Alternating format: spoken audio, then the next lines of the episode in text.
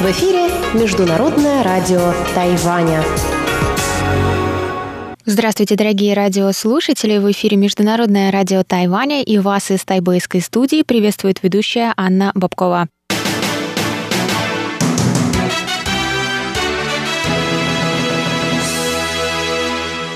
Сегодня четверг, 25 февраля, и мы начинаем ежедневное вещание с выпуска новостей сегодняшнего дня, а затем вы, как всегда, прослушаете тематические передачи четверга «Тайвань и тайваньцы» с Марией Ли, «Звуки города» с Валерией Гемрановой и Иваном Юмином, а также повтор передачи прошлой недели «Нуран Тайвань» с Игорем Кобылевым. Я вам напоминаю, что на коротких волнах вы можете слушать нас на частоте 9490 кГц с 11 до 12 UTC, а также на частоте 5900 кГц с 17 до 17.30 UTC. В любое время вы можете зайти на наш сайт по адресу ru.rti.org.tw, прочесть последние новости с Тайваня и послушать ваши любимые передачи. Это вы также можете сделать через наше новое удобное приложение для смартфонов, которое вы можете скачать бесплатно в магазинах Google Play и Apple Store. Оно называется RTI2 Go, но несмотря на это название, оно доступно на русском языке. А если у вас есть какие-то вопросы или предложения, то вы можете всегда связаться с русской службой, отправив письмо по электронному адресу russsobaka.rti.org.tw. А теперь давайте к новостям.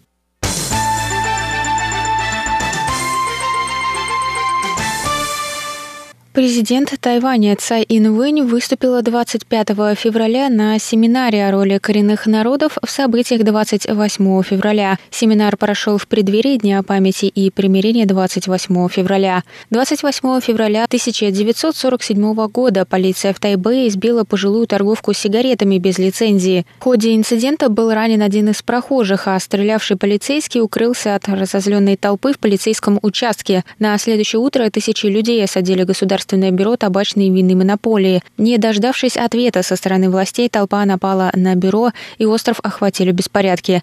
8 марта на остров прибыли войска с материка, которые начали кровавую расправу над мирными жителями. Долгое время обсуждение инцидента 28 февраля, ставшим отправной точкой белого террора, было запрещено. Однако демократическое правительство стало делать шаги к реализации правосудия переходного периода, чтобы принять трагическое прошлое.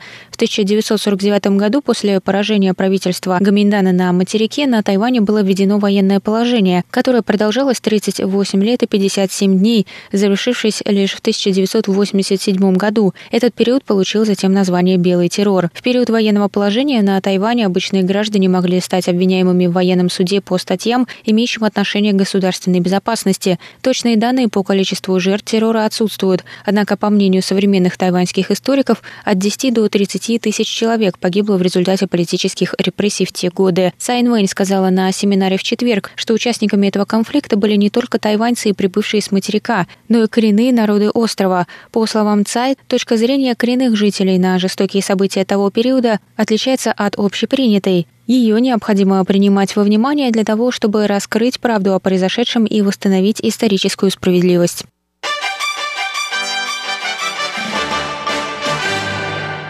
Министерство иностранных дел Тайваня раскритиковало 25 февраля действия Китая по подавлению свободы религиозных верований на своей территории. МИД дал обещание более тесно сотрудничать с Ватиканом над защитой свобод священнослужителей, которые были ограничены сводом новых правил, недавно введенных правительством Китая – Пресс-секретарь Министерства иностранных дел Джоан У сказала, новый свод мер по управлению деятельностью священнослужителей – доказательство усиления давления китайского правительства на религиозную свободу. Новый свод правил вступит в силу 1 мая, сказала Оу. Правила обязывают священнослужителей поддерживать коммунистическую партию Китая – Кроме того, воплощение живого Будды, то есть назначение Далай-ламы, должно регулироваться китайским правительством. Католические епископы также должны одобряться и рукополагаться правительством Китая. Правила запрещают принимать рукоположение от зарубежных религиозных организаций. Пресс-секретарь осудила попытку Китая контролировать религию законом и призвала международное сообщество обратить внимание на ущемление религиозной свободы в Китае. Министр иностранных дел Тайваня Джозеф У У Джаусе написал в своем твиттере, что новые правила призывают священнослужителей боготворить родину и социализм, делая КПК единственным богом Китая.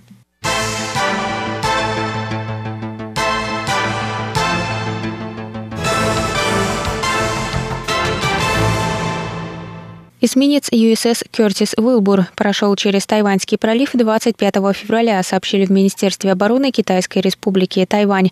Это второй транзит американского военного корабля через пролив после вступления в должность президента США Джо Байдена. В ведомстве рассказали, что американское военное судно прошло с севера на юг через Тайваньский пролив и продолжило движение на юг. В ведомстве не назвали корабль, однако, согласно заявлению 7-го флота ВМС США, это был эсминец USS Кертис Уилбур. Седьмой флот ВМС США отметил, что транзит корабля через пролив подчеркивает приверженность США свободному и открытому Индо-Тихоокеанскому региону. Они также добавили, что армия США продолжит операции во всех частях мира в рамках международного права. В Министерстве обороны Тайваня прокомментировали, что были в курсе рутинной операции и следили за происходящим.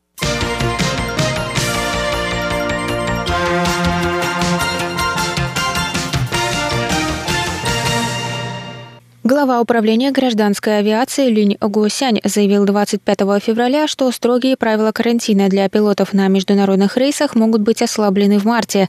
Меры были ужесточены в январе из-за ситуации с пилотом из Новой Зеландии, работавшим в тайваньской авиакомпании, который халатно отнесся к выполнению противоэпидемических мер, в результате чего на Тайване был зарегистрирован первый за 8 месяцев местный случай передачи коронавирусной инфекции. По представленным в январе правилам, пилоты должны были постоянно находиться в маске в течение рабочего дня, после перелета одну неделю пребывать в карантине и одну неделю соблюдать дистанцию и наблюдать за состоянием здоровья.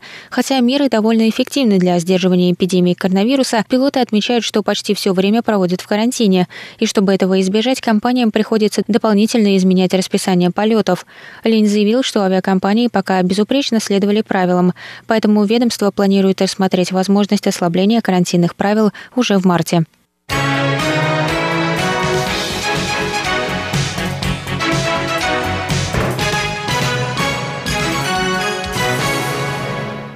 Это был выпуск новостей на волнах МРТ за четверг, 25 февраля. Для вас его провела и подготовила ведущая русской службы Анна Бабкова. Далее в эфире вас ждут тематические передачи четверга «Тайвань и тайваньцы», «Звуки города» и повтор передачи «Наруан Тайвань». А я с вами на этом прощаюсь. До новых встреч!